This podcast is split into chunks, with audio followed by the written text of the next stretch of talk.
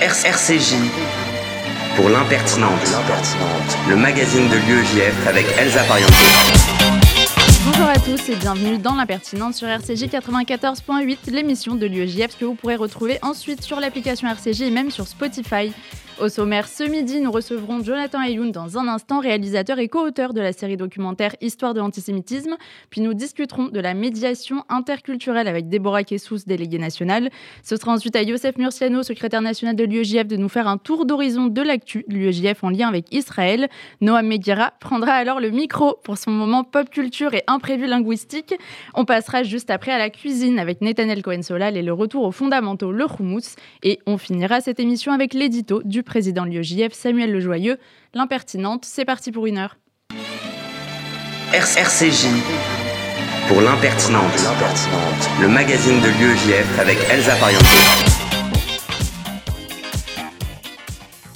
J'ai le plaisir de recevoir Jonathan Ayoun. Bonjour. Bonjour. Merci beaucoup euh, d'être avec nous aujourd'hui. Euh, vous êtes réalisateur et auteur. Vous avez euh, réalisé et coécrit avec Judith Cohen-Solal le film Sauvé Auschwitz pardon, en 2020. Vous avez également coécrit ensemble plusieurs livres, dont le dernier sur Éric Zemmour et les Juifs. Et je me permets de le préciser quand même, vous avez été aussi président de l'UEJF. Euh, aujourd'hui, c'est de la série documentaire Histoire de l'antisémitisme dont nous allons parler. Vous l'avez euh, réalisée et coécrite avec Judith Cohen-Solal et euh, elle est produite par Simone Harari-Beaulieu. Ce sont quatre épisodes qui ont été diffusés le 12 avril sur Arte et qui sont encore disponibles actuellement sur arte.tv jusqu'en juin et même sur la chaîne YouTube d'Arte. Est-ce qu'on pourrait juste peut-être mettre le son tout de suite?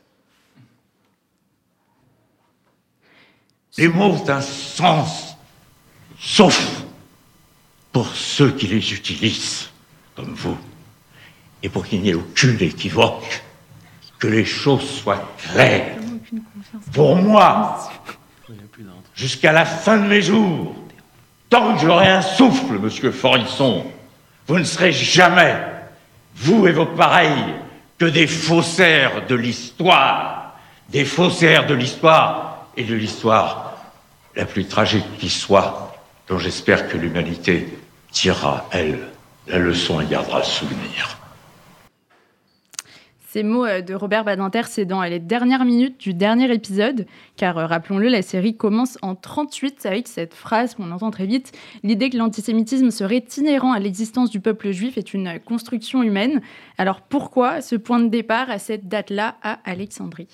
Parce que c'est la première violence anti-juive documentée. Donc euh, nous racontons une histoire. Donc la première séquence à évoquer, selon le travail des historiens, c'est celle-ci. Euh, il y a eu probablement des violences anti-juives auparavant, mais nous n'en avons pas trace. Donc nous sommes obligés de démarrer là où l'histoire euh, nous le permet. Et, cette première violence anti-juive documentée à Alexandrie, euh, démarrée par ce moment-là, avait son importance, en effet, par rapport à ce que vous venez de dire juste avant, c'est-à-dire de battre en brèche l'idée d'un, rejet immémorial, immémorial des, des Juifs, d'un antisémitisme qui remonterait à la nuit des temps. Non, situé euh, les premières manifestations, c'est les premières formes d'expression de l'antisémitisme. Ça permet à la fois de considérer que ce n'est pas quelque chose, en effet, euh, qui euh, serait une fatalité ou une malédiction, mais bien quelque chose qui a eu un temps d'apparition et surtout qui ensuite s'est manifesté, on va dire, de manière plus massive ou plus systémique suite à une lente et longue construction dans le temps. Il est souvent question euh, de la rumeur tout au long de la série qui mène à des agressions, des meurtres, des pogroms évidemment, une manipulation euh, des foules qui s'appuie souvent sur le même mythe, celui euh, du sacrifice humain du sang. Est-ce que vous pourriez nous en dire un peu plus? Oui, bah c'est en effet d'ailleurs les premières traces de cette accusation-là remontent à l'an 38 à Alexandrie, euh, donc euh, dans, l'Égypte antique, on accusait les Juifs de, pratiquer du, sacrifice humain à l'intérieur de leur temple, euh, de trucider des païens, et de les engraisser d'abord, pour ensuite les, torturer et, et s'en servir comme nourriture. C'est né de l'impossibilité à se dire que font les juifs à l'intérieur de leur synagogue Donc c'est né d'un fantasme. Que font-ils puisqu'ils ne rendent pas culte à une image ou à l'empereur Eh bien, comme, comme il y a un vide, eh bien, il a fallu se mettre à fantasmer sur ce qu'ils font à l'intérieur de leur synagogue. Et puis ensuite, ça s'est recyclé à travers le temps. Donc en 1144, ça s'est transformé plus de 800 ans plus tard en, mythe chrétien, où là, c'était des enfants chrétiens qui étaient tués pour, à l'occasion de la Pâque juive pour consommer leur sang à l'intérieur de la matzah. Et, euh, et, puis ça s'est recyclé, modifié pour, pour arriver jusqu'à nous encore. Aujourd'hui, on peut le voir notamment dans la caricature de la presse arabe, euh, souvent euh, pas seulement le soldat israélien, mais du coup les juifs par, par extension sont considérés comme des tueurs d'enfants. Et très bien décortiqué au fil des épisodes la complexité de la relation du judaïsme avec le christianisme. les juifs ont pu être à un moment un peuple à convertir, à tuer, à protéger à un moment en tant qu'espèce de témoin d'une histoire. Euh, et parfois aussi à mieux identifier pour euh, mieux le marginaliser, hein, jusqu'à l'apaisement Vatican II, mais c'est quand même 1965. Oui, c'est euh, la longue histoire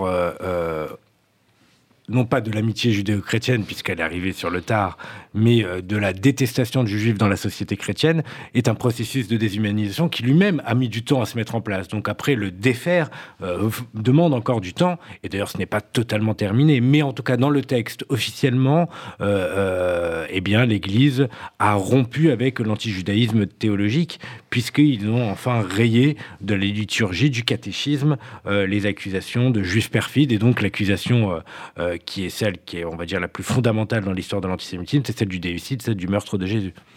Comment est-on passé justement de l'anti-judaïsme à euh, l'antisémitisme? Alors, euh, ça dépend des historiens. Hein. La bascule se fait à plein d'endroits différents. Euh, dans la série, nous nous sommes appuyés sur le, la bascule, le passage que propose l'historien Joël Kotek, qui a ensuite été soutenu par nos conseillers historiques, hein, Denis Charbit et Annette Viverka. Mais nous, nous tenions à ce moment-là à faire la bascule en, durant le temps des croisades, c'est-à-dire au moment où on ne considère plus les juifs, on ne les déteste plus seulement pour ce qu'ils sont, c'est-à-dire les adeptes d'une autre religion, qui est une religion détestée, donc euh, le judaïsme en tout cas dans, pour une partie du christianisme et de l'islam.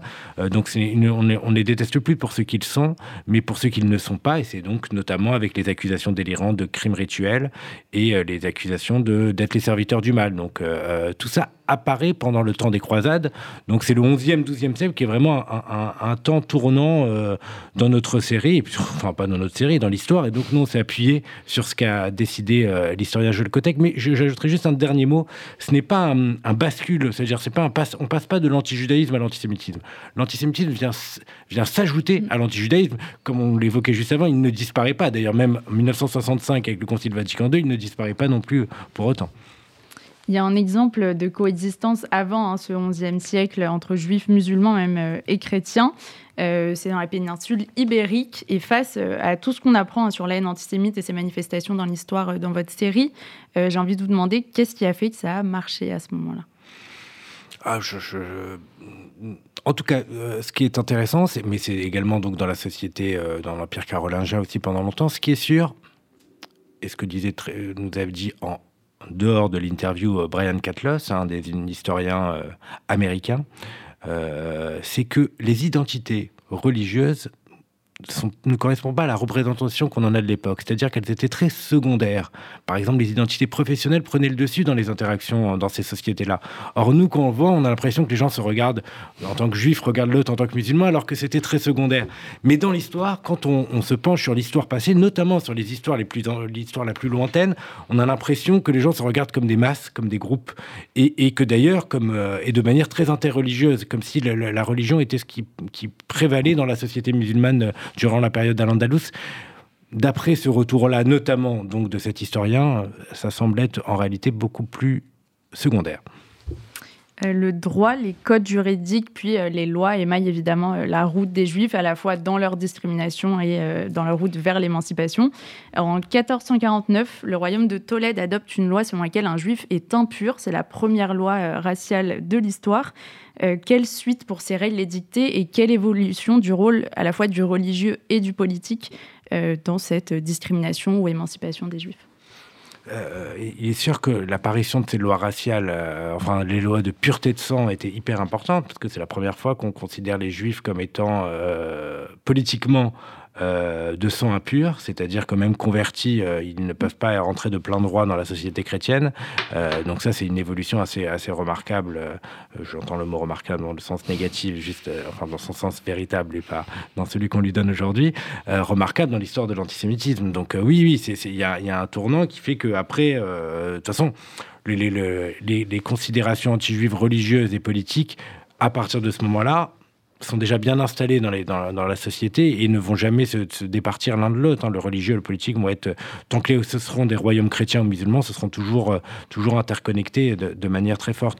Mais, j'ajouterai un mot sur euh, l'antisémitisme racial, parce que qui réapparaît donc du coup là au 19e siècle, euh, qui ne se réfère pas à ces lois de pureté de sang, mais bon, il y a tout de même quelque chose de très important dans l'histoire de l'antisémitisme racial, euh, qui aujourd'hui semble être euh, un peu secondaire, puisqu'on se dit que euh, c'est tellement absurde que plus personne n'y croit, mais qui en réalité continue d'avoir d'avoir une vie et, et un écho, plus qu'on ne l'imagine identifier le, juif très concrètement euh, comme l'élément à rejeter. On l'a vu euh, avec la rouelle au Moyen Âge et l'étoile de David ensuite, avec cette couleur jaune hein, qui est la couleur euh, du diable.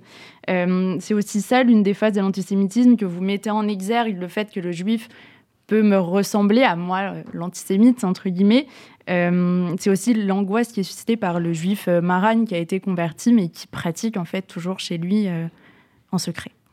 Oui, il y a quelque chose autour de. Euh, ils doivent être comme nous, puisqu'en fait, en plus, on veut les convertir, mmh. mais ils ne peuvent pas non plus l'être totalement.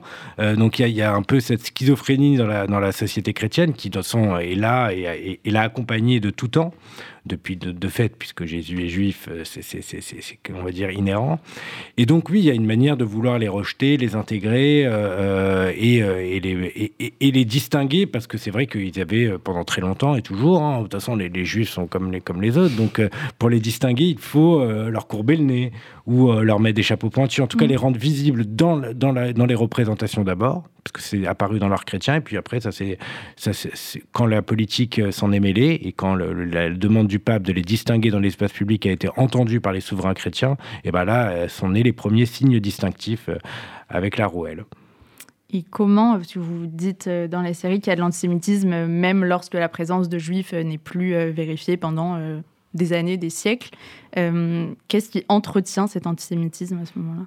Euh, alors il y a Sartre qui, disait cette phrase de si les juifs n'existaient pas, les antisémites les inventeraient, euh, qui, soulève débat, mais qui en tout cas au regard de l'histoire c'est en effet vérifié puisque ils n'ont pas été inventés, mais en tout cas leur présence a été maintenu euh, malgré leur absence physique pendant des siècles dans, dans des régions d'Europe où il n'y avait plus de juifs mmh. parce qu'ils remplissent une fonction à ce moment-là qui est celle d'être le diable, euh, ce qu'on déteste euh, et une fonction on a besoin d'un bouc émissaire, on a besoin d'un objet à détester et le juif est, est venu remplir cette fonction-là donc euh, même en l'absence de, de, de, de juifs pour faire croire, pour annihiler tout doute dans la foi, chrétienne, là en l'occurrence c'est de ça dont on parle, euh, pour annuler tout doute, il faut justement dire que les autres sont dans l'erreur, sont dans, sont, euh, sont dans le représentent un danger pour pouvoir mieux euh, conserver la foi de, bah, des chrétiens dans ces, dans ces royaumes-là. Donc voilà ce qu'on ce que, ce que, ce qu peut en dire aussi de ces antisémitismes sans juifs qui se mmh. retrouvent aujourd'hui dans le monde, euh, enfin dans euh, plusieurs continents. On parle d'antisémitisme sans juifs au Japon, il y a peu de juifs et, il y a, et pourtant on parle beaucoup des juifs. Euh, c'est assez saisissant, hein. c'est quelque chose qu'on nous on parle pas dans la série mais qui est assez mmh euh, de cette propension à pouvoir beaucoup parler des juifs, même quand ils ne sont pas là. Justement, sur cette logique de bouc émissaire, comme si ça tranquillisait un peu hein, de mettre euh, sur le dos des juifs, ça apparaît très tôt, hein, vous le disiez, en 1290, quand ils sont euh, chassés d'Angleterre, et on, enfin, on le voit encore aujourd'hui, ça a pu arriver avec l'Égypte de Nasser. Qu'est-ce qui fait que malgré les siècles, ce côté ça peut être les juifs, ça paraît toujours plausible? euh, bah, deux choses. La première, c'est que euh, c'était intéressant de montrer euh, que c'est arrivé tardivement. Enfin, c'est le résultat d'une construction mmh. sur le temps long. Donc, il a fallu des siècles pour installer cette euh, représentation du juif bouc émissaire, du juif serviteur du mal. Donc, même s'il a fallu beaucoup de temps pour que ça s'installe euh, dans, l'inconscient collectif ou dans, le, dans les codes culturels des sociétés, il va falloir du temps pour le déconstruire, pour le faire sortir. Donc, euh, c'est cela. Et c'était très important de montrer qu'à la fois que, l'antisémitisme n'était pas éternel, ne remonte pas à la nuit des temps, mais a bien une histoire qu'on peut situer et dater, euh, mais qu'il le devient, puisqu'il est très difficile de pouvoir s'en débarrasser. maintenant que c'est présent, c'est présent, voilà. Et, il faut beaucoup de travail, et notamment le travail de l'organisation qui est la force invitante de cette émission, parce que j'ai la chance d'être dans l'émission de l'UEJF, pour déconstruire les préjugés, casser les, casser les, stéréotypes. Mais voilà, il, faut, du, il faut du temps. Et à quel moment ou est-ce que ça a vraiment eu lieu? Je pense que oui, hein, vu la série, mais euh, est née une véritable mobilisation euh, citoyenne, entre guillemets, euh, contre l'antisémitisme? Alors c'est difficile en effet à, situer, on le voit à plein de temps. En tout mm. cas, c'était très important pour nous de montrer que dès la première violence anti-juive documentée à Alexandrie, il y a des personnes qui se sont élevées, à, commencer par Philon d'Alexandrie, qui a écrit le premier texte élevant contre la haine des juifs. Donc en fait, à chaque moment de l'histoire, il y a toujours eu des personnes pour dénoncer, pour s'indigner, pour combattre l'antisémitisme. Après, il y a une, des organisations collectives. La première grande organisation de défense des juifs à l'international, c'est l'Alliance israélite universelle au milieu du 19e siècle. Donc ça arrive tardivement malgré tout dans l'histoire. Et c'est à partir du 20e siècle et des années 20 qu'il y a des organisations de, de lutte euh, physique. Euh, juste après guerre, après la Première Guerre mondiale, forte, euh, et notamment en France, par exemple, en 1927, avec la LICA. donc voilà, ça, arrive surtout au XXe siècle. Il y a des organisations de défense des Juifs, on va dire même par l'organisation de meetings, de, de, manifestations dans la rue, et voire même avec, avec les armes. La série euh, explique également d'où viennent tous les euh, stéréotypes. Hein. vous en parliez sur les juifs, y a l'argent et une gouvernance euh, du monde fantasmée, évidemment. on les voit surgir encore aujourd'hui bah, sur les réseaux sociaux et on est dans l'émission de l'UEJF, comme vous le rappeliez. Et l'UEJF les combat, que ce soit sur les réseaux sociaux ou dans les classes aussi, hein, avec Coexist. c'est décrit dans la série, hein, à la fin de la Seconde Guerre mondiale et jusqu'aux années 70 à peu près, les gens se disent bon, bah, l'antisémitisme, c'est fini. Et euh, en fait, non, il y a une vague d'attentats qui, réapparaît assez vite. Euh, est-ce qu'il y a un élément saillant de la dynamique antisémite que euh, vous avez, je ne vais pas dire découvert, mais qui, qui, est ressorti, qui vous a surpris lors de tout ce travail qui a duré quand même des mois, des années. Oui, bien sûr, bien sûr, un, très longtemps, et vous en avez été beaucoup témoin. euh, euh, euh donc, donc, je comprends très bien, Elsa, cette question. Et euh, il est difficile de dire quelque chose de particulier que, qui, qui, est ressorti, à part que j'ai appris énormément de choses, mm. bien sûr, comme Judith Cohen-Solal, avec qui nous avons écrit cette série, comme Simone Harari, la productrice, à d'autres moments. Nous avons appris beaucoup de choses en, en fabriquant avec Judith particulièrement cette série. Et euh, et, j'en parlais encore il y a quelques jours avec euh, euh, le, chef monteur Vincent Trisolini, c'est notamment l'apparition du terme antisémitisme au 19e siècle, qui apparaît en, 1879.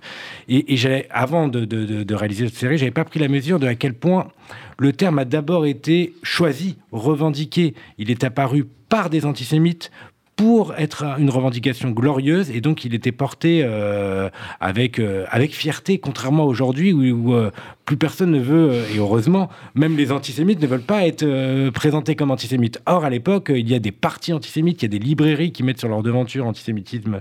le journal La Croix faisait sa pub en disant le journal le plus anti-juif de France. Donc c'est vraiment un autre temps qui est...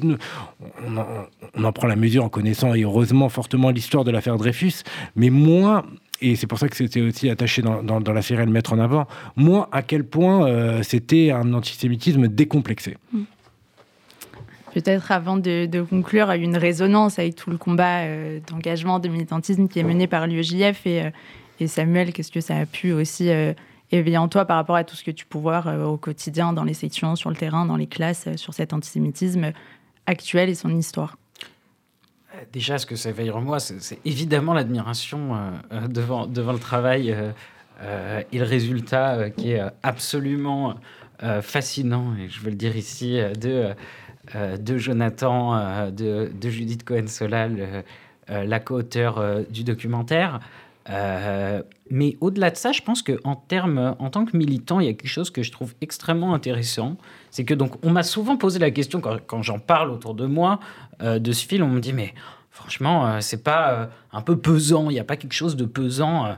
Euh, voilà, de, de, de, prendre quatre heures comme ça d'antisémitisme. Et en fait, non, pas du tout, pour une raison simple, c'est que on a souvent l'impression, quand on lutte au quotidien contre l'antisémitisme, qu'on lutte contre une sorte de fatalité, contre quelque chose qui a toujours existé. Et en fait, en, voyant le film, moi surtout, je me dis à chaque fois, non, en fait. Non, c'est des choses qui ont, été, qui ont, un début. Et donc potentiellement qui vont avoir une fin. Donc il n'y a pas de fatalité. Voilà, j'ai en tête euh, comme ça cette caricature euh, euh, du juif avec un nez crochu. Bon bah elle a un début quoi. Et, on voit comme ça ce début et donc du coup bah que c'est mine de rien des, idéologies, des idées, des paroles, etc. Bah voilà qui sont construites. Et donc du coup, je pense que en voyant comment c'est construit, ça aide aussi à s'imaginer en tant que militant que déjà c'est possible de les déconstruire euh, et que ben voilà s'il y a un début euh, généralement il y a une fin et c'est pas comme ça l'antisémitisme une sorte de magma qui a toujours existé et qui est inhérent aux juifs ben non Merci beaucoup, Jonathan Ayoun, euh, d'avoir été avec nous. Je rappelle que vous pouvez retrouver les quatre épisodes d'Histoire de l'antisémitisme sur arte.tv et sur la chaîne YouTube d'Arte. Euh, bon, là, je sors un peu de mon rôle peut-être, mais on apprend énormément de choses. Hein, on ne s'ennuie pas une seule seconde.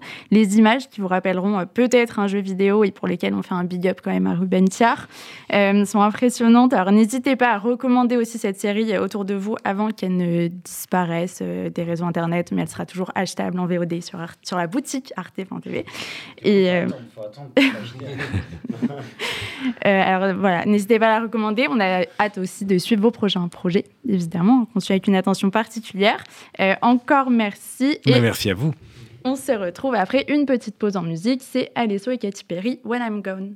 When I'm gone, I'm never really gone. You think you're moving on, but it won't be for long. You'll see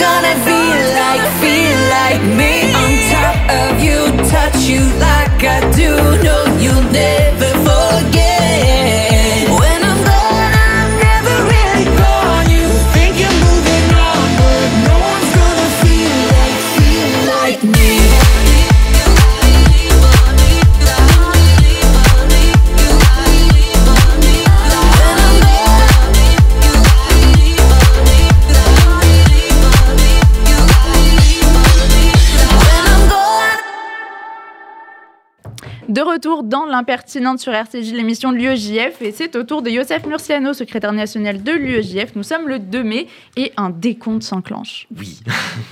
moins un, moins deux. Et oui, Elsa, c'est la même chose chaque année. Le mois de mai arrive et j'ai l'impression d'être en été. J'ai envie de soleil, comme tout le monde, j'imagine, mais j'ai surtout envie de partir en Israël, de chiller à Tel Aviv, de me balader à, Jérusalem, de boire une bouteille de Yarden à 120 euros avec Noam au Café de la Mer, de me faire recal d'une boîte à 25 ans parce que j'en ai pas 28 et que le samedi soir, c'est galoute de rentrer au Kouli Alma. Enfin bref, je compte les jours avant de pouvoir retourner en Israël. Zrat Hashem. Là, il est lourd. Je te comprends, mais il y a un plan pour partir, c'est prévu ou non? Évidemment, évidemment, dans quelques semaines, l'été arrive pour de vrai et avec lui son lot d'occasions de partir en Israël avec l'UEJF, université d'été où le classique Taglit et pour les gens qui sont vraiment bien chauds, les unives et le Taglit. Enfin, restez connectés sur les réseaux sociaux de l'UEJF pour ne rien rater. Attends, mais t'es vraiment en train de nous vendre ton mois d'août un 2 mai? C'est trop loin là, on a besoin de quelque pas, chose t'énerve pas, maintenant. t'énerve pas, t'énerve pas, t'énerve pas. En attendant de partir en, Israël, Israël vient à nous. Mercredi, rendez-vous à la péniche Saint-Michel, pardon, à l'occasion de Yom Ha'atzmaut. L'occasion en or de, renou- de renouer pardon, avec Israël avant l'été. À partir de 19h, c'est la falafel partie des sections. Et à partir de 22h, c'est la classique Israël boat party. Et je te promets, c'est pas comme au Kulialma, pas besoin d'avoir 18 ans. 28 ans. pardon. si, si, 18 si. ans, oui. Ouais, ouais, le lapsus. si, si, je précise à tous nos auditeurs, il est indispensable d'avoir 18 ans. Tu vas nous créer des problèmes encore. Ouais, ouais, c'est grave. Bon, mais vous l'avez bien compris, Israël et l'UEJF, c'est une grande histoire d'amour. Alors, mercredi, on célèbre sa naissance, mais au quotidien, dans les universités de France et partout ailleurs, on défend Israël. Et comme nos auditeurs peuvent facilement l'imaginer, défendre Israël dans les universités, c'est beaucoup le défendre euh, contre l'antisionisme. Et dans le cadre de cette lutte, nous accueillons dans quelques jours des jeunes Israéliens francophones pour le, pour le programme Avoir 20 ans en Israël. Ah, mais c'est génial, je crois savoir que c'est dans le cadre de ce projet qu'on a bossé ensemble pour la première fois. Eh bah oui, Yahasra. Et oui, et bah figure-toi que notre ami, euh, que, que notre ami Ruben, que notre ami Ruben et d'autres reviennent à Paris pour Ah, sillonner euh, les universités afin de parler de leur, euh, de leur quotidien en Israël et tenter de désamorcer, désamorcer pardon, la méconnaissance liée au conflit israélo-palestinien par le lien et la discussion. Ils arrivent lundi prochain et iront partout, à Paris et en province. Vous pourrez évidemment suivre leurs aventures sur Insta. Ils vont charmer nos internautes à base de bonjour à tous, on arrive à la faculté de Paris 8. Et bon, eh, j'ai essayé. Bon, faire la fête, c'est fait. Défendre Israël sur les campus aussi, c'est fait. Il ne reste plus qu'une chose. Manger des falafels, vraiment une réplique. Tu m'as mise là, mais Ouais, c'est cadeau, c'est cadeau si j'avais envie. Non, non, mais manger des falafels, évidemment, Elsa, c'est tout le temps, tu l'imagines bien. Mais Israël et l'UEJF, c'est aussi la lutte contre l'importation du conflit israélo-palestinien. Et pour lutter contre cette importation, nous recevrons dans quelques jours une autre délégation d'Israéliens, cette fois-ci un peu plus jeune, l'équipe de foot mixte et arabe et juive de Beit Shemesh et d'Abu Ghosh. Depuis la création d'Israël, ce village arabe d'Abu Ghosh s'est illustré par ses projets de médiation interculturelle, notamment avec l'association Beit Ram Bet Esther. Et depuis quelques années, une équipe de jeunes footballeurs vient en France rencontrer des équipes de villes de Paris ou de banlieues parisiennes comme Aubervilliers, Sarcelles ou le 19e arrondissement. Ok, mais vous recevez des Israéliens toutes les semaines en fait. Voilà, c'est un peu le principe. Le compte à rebours est lancé pour cet été et en attendant, quand on dit qu'Israël vient à nous, c'est presque chaque semaine et partout en France. Merci à tous et à la prochaine.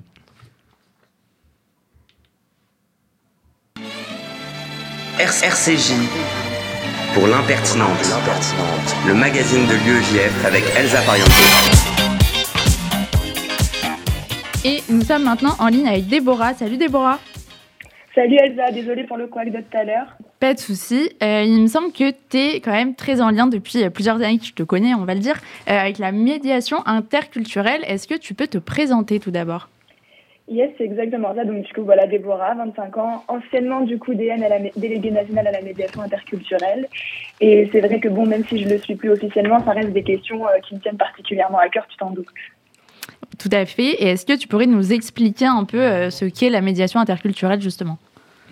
Eh ben, en fait, pour moi, la médiation interculturelle, c'est le fait de faire en sorte, tu vois, que des personnes qui n'étaient pas forcément amenées à se parler ou à se rencontrer puissent justement échanger dans un environnement qui soit bienveillant, de partage, pour discuter et appréhender l'autre dans ce qu'il va découvrir et pas dans ce qu'il pense connaître finalement.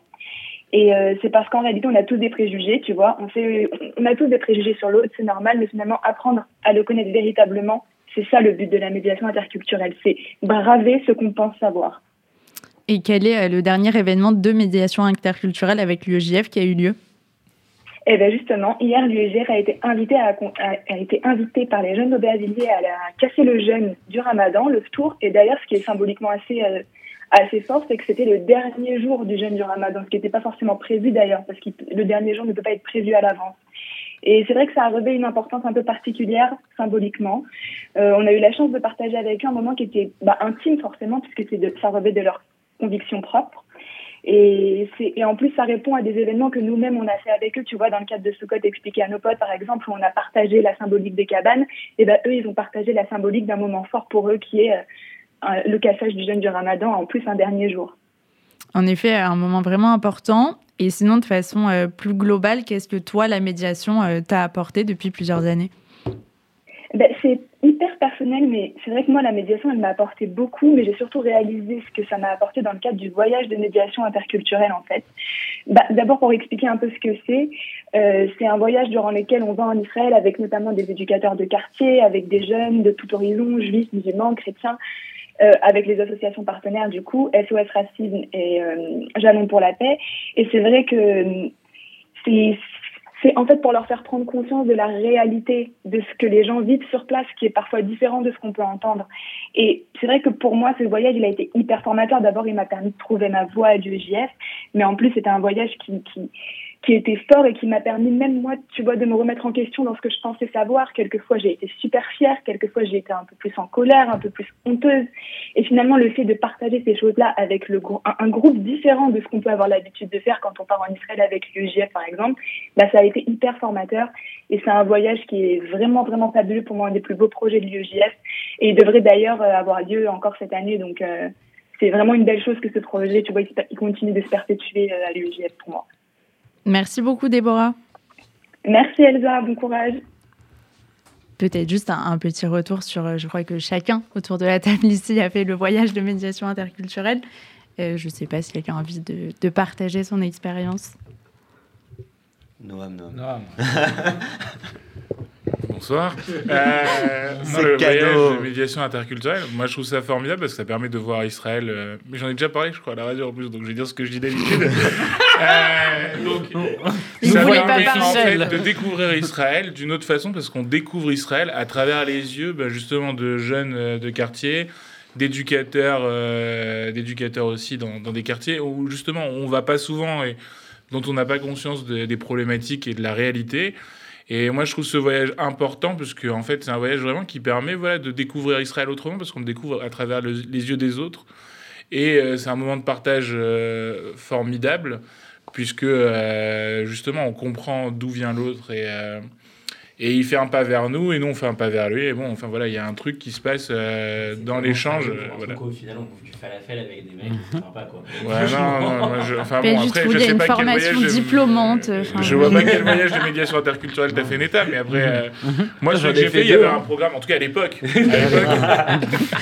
Il y avait un programme important, c'était cadré, on rencontrait des gens, enfin voilà, c'était sérieux. Maintenant, je sais pas enfin, ce qui se passe va, on peut dire aussi qu'après on sort, on se boit des bières et tout, et c'est sympa. C'est vrai, c'est vrai. Moi, c'est- personnellement, souvent, voyage de médiation, je, je sors pas parce que mes premiers voyages de médiation, systématiquement, au bout de deux jours, je, tombe malade.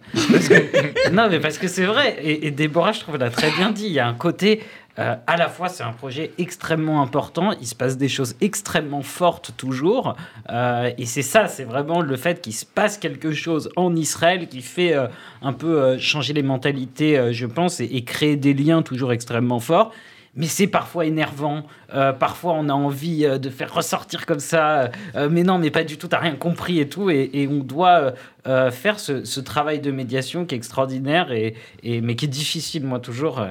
c'est vraiment pour moi un travail qui qui est- qui peut, euh, qui peut être dur. Et c'est vrai que j'ai- beaucoup passé de, moments euh, euh, malades et, dans une chambre, dans une chambre d'hôtel, dans, dans ce genre de, de voyage. Maintenant, j'ai un peu dépassé cette affaire, mais je voulais aussi, parce que on en parlait, je crois que, enfin, on l'a mentionné dans la chronique de Youssef, mais je voulais aussi le mentionner, notre partenaire qui permet ce, ce travail de médiation, donc Beitram et son président Henri Cohen-Solal, qui permet aussi de créer euh, cette, euh, cette atmosphère euh, et ce travail de médiation extraordinaire, extrêmement important euh, à l'UEJF.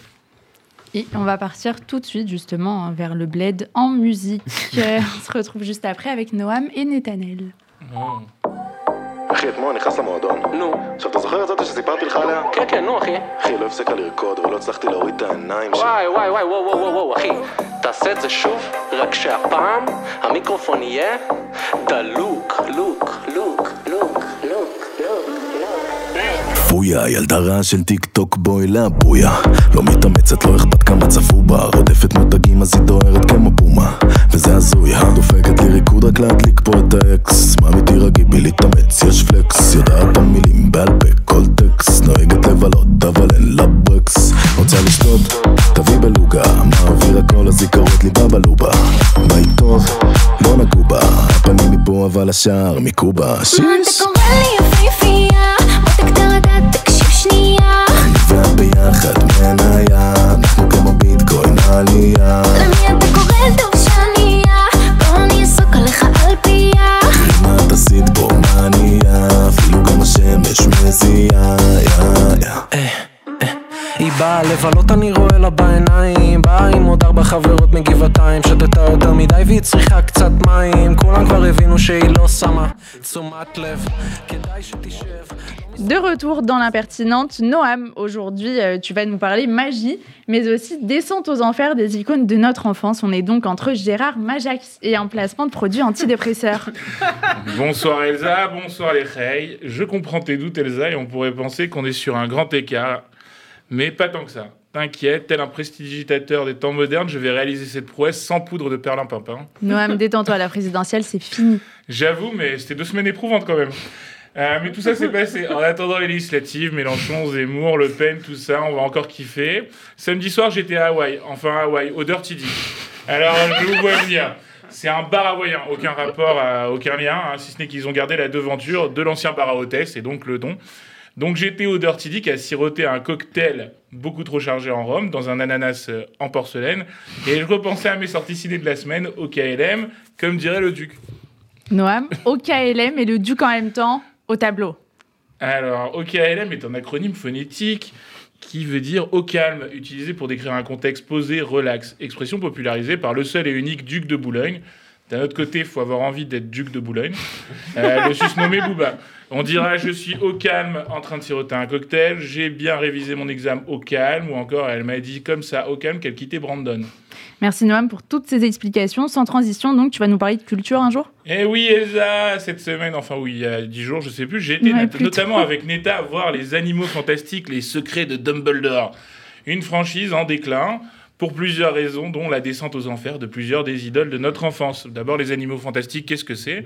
C'est un spin-off à Harry Potter qui avait pour ambition de nous parler ben, des animaux fantastiques qui habitaient le monde magique. Sauf que euh, le, terme animaux fantastiques n'étant pas assez fort, euh, J.K. Rowling, l'autrice, a pensé qu'il fallait euh, dévier sur la grande histoire et sur un spin-off plutôt sur l'histoire de Dumbledore et de ce qui s'est passé avant Harry Potter. Et du coup, bon, donc on se retrouve avec le troisième film de cette franchise, qui est déjà un peu bancal, puisque ça s'appelle de, enfin, les animaux fantastiques prend de moins en moins de place dans le film, mais aussi sur les affiches du film, mais aussi parce que euh, tous les gens qui sont autour de ce film sont dans la tourmente, bizarrement. Alors ça a commencé avec Johnny Depp, qui a été renvoyé par la Warner à cause de, à cause de ces, des accusations de violence conjugale par Amber Heard et dont le procès a lieu en ce moment en public euh, et, en live tout- et en live tous les jours sur Internet. Donc on en apprend tous les jours, euh, qui a fait caca dans le lit de l'autre, qui a jeté une bouteille de vodka, ce genre de choses. Mais il y a aussi J.K. Rowling, l'autrice, qui avant a été justement euh, euh, accusée par les réactionnaires d'être une social justice warrior, donc une SJW, celle qui voulait absolument sauver les minorités et, et, être bien pensante, etc. Aujourd'hui, ben, est accusée de transphobie et d'homophobie, notamment à cause de plusieurs de ses sorties, de ses tweets et euh, de son soutien à certains partis britanniques qui sont, euh, euh, qui sont ouvertement transphobes et homophobes. Alors du coup, ça pose la question de qu'est-ce qu'on fait de cette œuvre, puisqu'en fait J.K. Rowling continue de l'écrire, et que, comment on doit ressentir ça? Parce que pour certains d'entre nous, Harry Potter, c'est un monde magique, mais c'est aussi un monde de tolérance. Ça raconte l'histoire d'un en- d'un enfant qui vit pas dans le bon monde et qui se retrouve dans, dans le monde des sorciers, qui le découvrent en même temps que vous, mais aussi où il y a des gens de toutes les couleurs, des gens de, de- toutes, les, de toutes les tailles, et qui apprennent à cohabiter, notamment, et qui, et qui luttent contre le méchant Voldemort, qui est une incarnation d'Hitler, euh, qui veut, lui, euh, justement, purifier la race des sorciers en, en les, en les vidant de, tout- de tous les gens qui sont ben, sans de s'en mêler, et aussi en s'en prenant aux moldus, donc aux humains, et aux non-magiques, aux non-magiciens. Et du coup, en fait, cette œuvre a pu inspirer bon nombre d'entre nous, moi-même, dans la question du combat contre le racisme et du combat co- pour euh, l'égalité. Et aujourd'hui, le fait que son autrice se retrouve au milieu de polémiques transphobes et de polémiques homophobes est euh, vraiment très dur à vivre pour tous les fans qui ne savent plus quoi faire. C'est-à-dire, est-ce qu'il faut, comme on dit, dissocier l'œuvre de l'autrice et donc du coup continuer à voir les animaux fantastiques et continuer à aller voir Harry Potter et continuer à plébisciter euh, ces romans et cette série de films qui a été lue et vue par des millions et des millions de personnes? Ou est-ce qu'il faut arrêter euh, d'aller voir et est-ce qu'il faut boycotter Harry Potter finalement et les animaux fantastiques Moi j'ai un début de réponse, les films sont pas terribles. Donc de toute façon, euh, J.K. Rowling, c'est une très bonne autrice. Au-delà de tout ça, elle écrit très bien des histoires quand elle a le temps de les écrire. Mais ses films, vu qu'elle se retrouve propulsée scénariste de films, bah, une autrice, c'est pas forcément une scénariste. Donc en fait, euh, les scénarios des films sont assez légers, même s'il y a beaucoup de fan service et beaucoup de nostalgie quand on va les voir. C'est très compliqué d'avoir envie de, de rentrer dans le film finalement. Et Neta, pour être en être témoin quand on a été le voir. catastrophique, mais on apprend que Dumbledore est vraiment homosexuel, ceci dit. Voilà, bah, après 10 ans ou 15 ans. Euh, mais on le savait. Euh, voilà, C'est donc pas en fait, c'est la question. En spoil, fait, tout ça se ressent sur le film. On peut pas aller voir maintenant l'œuvre sans être au courant des polémiques. Et aussi sans être au courant que bon, bah, on a remplacé Johnny Depp parce que euh, par Mads Mikkelsen à cause de ses, de, ses, de ses problèmes, mais on n'a pas remplacé J.K. Rowling et c'est toujours elle qui est à la tête de la franchise parce que c'est son œuvre. Mais aussi maintenant, euh, le film est en plus de tout ça, depuis sa sortie entaché par une nouvelle polémique puisque Ezra Miller, qui était l'un des personnages, qui est un acteur, qui est l'un des personnages centrales, lui aussi se retrouve dans la tourmente face au euh, face au fait qu'il a tapé des gens dans un bar. Voilà. Euh, donc du coup, ben, je vous laisse vous faire votre avis. Et euh, bon, ceci dit, voilà, le film est pas si ouf que ça. C'est pour les nostalgiques. D'accord, donc pas de Non, comme- transition. non, mais je sais jamais quand tu finis. Euh, Moi, j'ai trouvé ça sympa comme film. non, mais je voulais Ouais. savoir. Non, mais rien. Euh, si tu avais d'autres recos, Noam. Après Bien cette sûr, dénonciation. J'ai d'autres euh, recos. J'ai d'autres recos. J'ai une série qui Peut-être une sur deux. Non, Voilà. je vais en faire deux quand même. Non, une. Je suis obligé d'en faire deux. Bon, voilà, je fais vite, regarde. Euh, Facile, donc, en fait, facile. donc, je vous recommande Moon Knight, que j'ai déjà recommandé. C'est une mini-série qui traite euh, d'un super-héros qui s'appelle Moon Knight, le chevalier de la lune.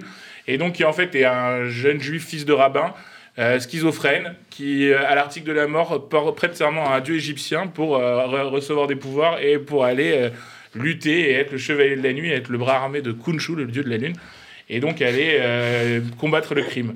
Euh, donc ça fait un peu le lien entre l'Égypte et les Juifs, quoi. Euh, c'est avec Oscar Isaac, qui est un très bon acteur, et Ethan Hawke aussi. Et enfin, cette semaine, je suis obligé de parler de la grosse sortie de la semaine quand Mm, même. bien sûr. Et Doctor Strange 2, le Multiverse of Madness, ça va parler de multivers, donc voilà, vous en faites ce que vous voulez. Il y aura plein de fanservice, plein de surprises. C'est réalisé par Sam Raimi, qui est le réalisateur des premiers Spider-Man. Donc euh, ça, fait, euh, ça fait plaisir, voilà. Et sinon, bah, bien sûr, continuez à regarder Cobra Kai sur euh, Netflix. N'oubliez pas, c'est la série la plus progressiste et la meilleure série de l'année. Ah, et de la vie. Hashtag euh, représente. Merci, Noam.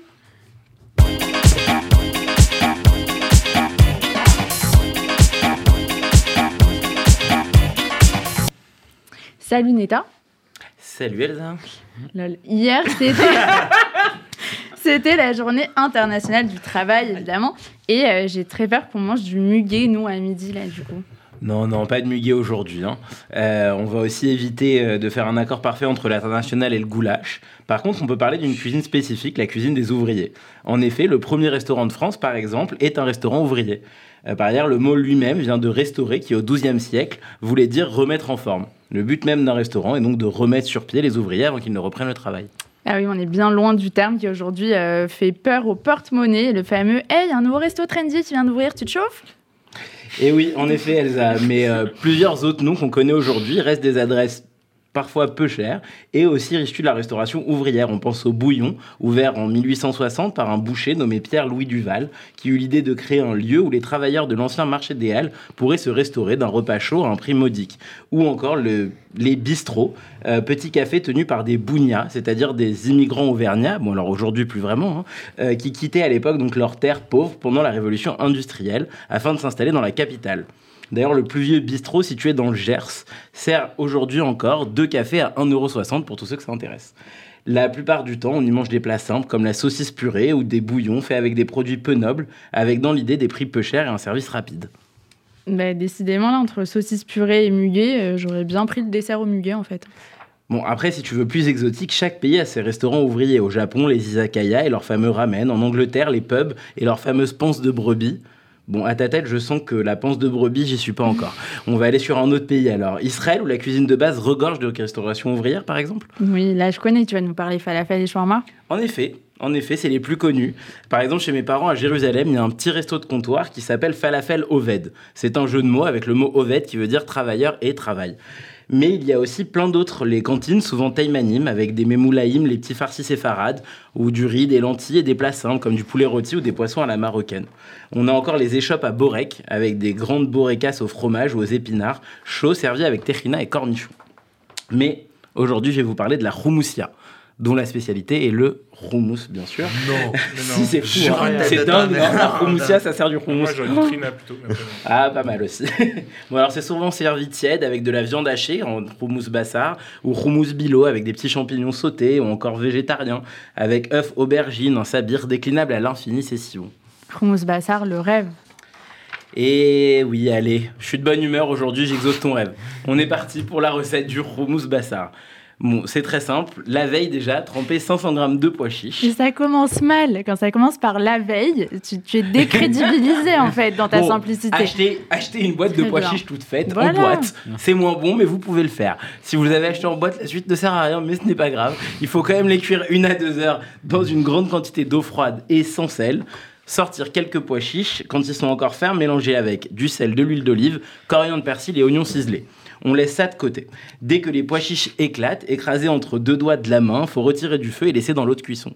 Dans un robot mix, on met les pois chiches tièdes, on couvre avec du tahini, de l'eau de cuisson, du sel, de l'ail, un citron pressé, de et on laisse tourner longtemps, très longtemps.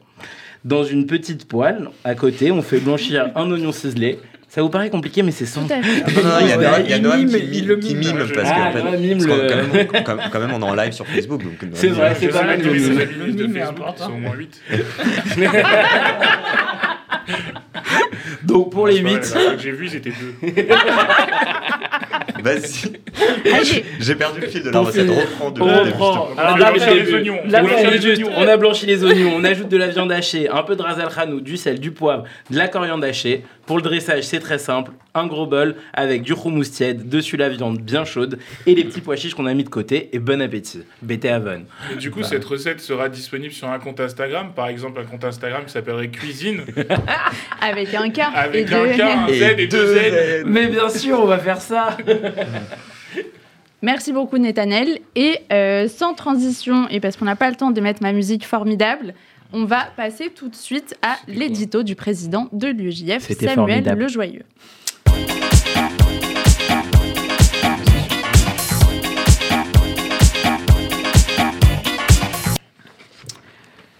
La raison du plus fort est toujours la meilleure, écrivait La Fontaine dans une fable au titre qui semble extrêmement à propos euh, dans cette période, Le loup et l'agneau. En effet, nous sortons d'une période euh, de campagne acharnée contre l'extrême droite. Euh, le péril de Marine Le Pen à la présidence de la République est pour le moment évité. Et euh, malgré tout, la campagne législative qui s'annonce s'annonce bien peu reposante.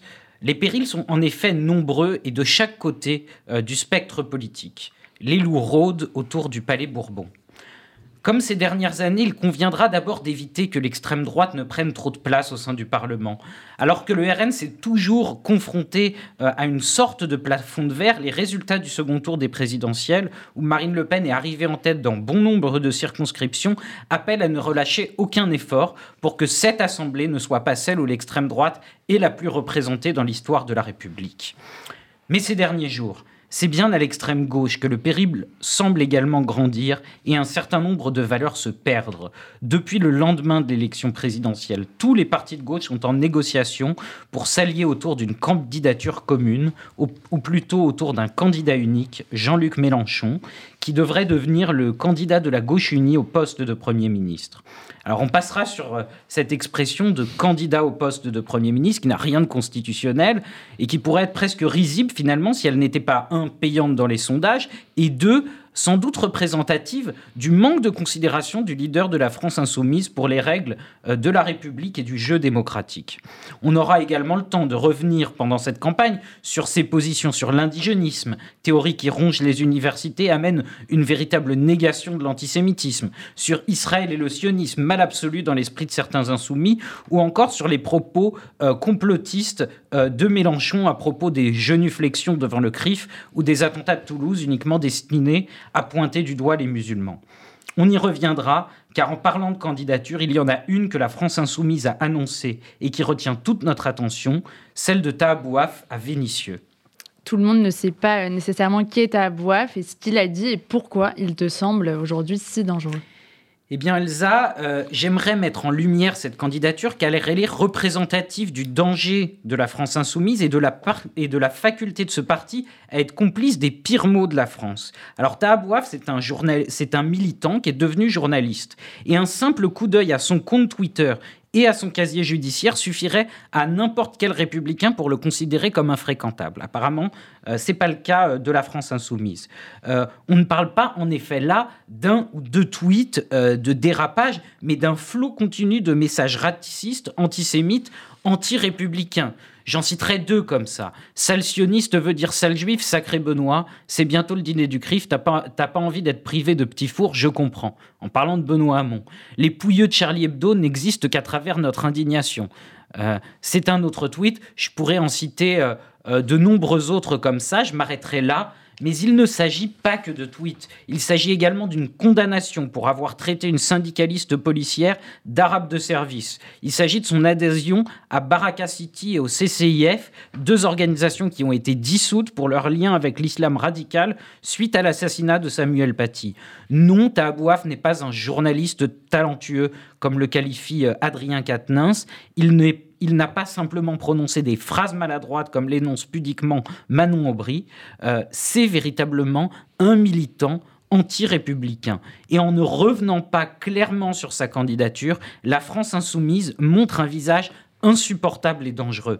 Non, Matignon ne doit pas revenir à un parti qui tolère ce genre de personnage. Et les partis de gauche doivent faire de la candidature de Tahabouaf une ligne rouge, sous peine de devenir, eux, des agneaux prêts à se faire dévorer par le loup de l'extrême gauche indigéniste et, un- et antisioniste. Merci beaucoup Samuel Le Joyeux, c'est la fin de cette émission. Merci à tous et on se retrouve dans deux semaines.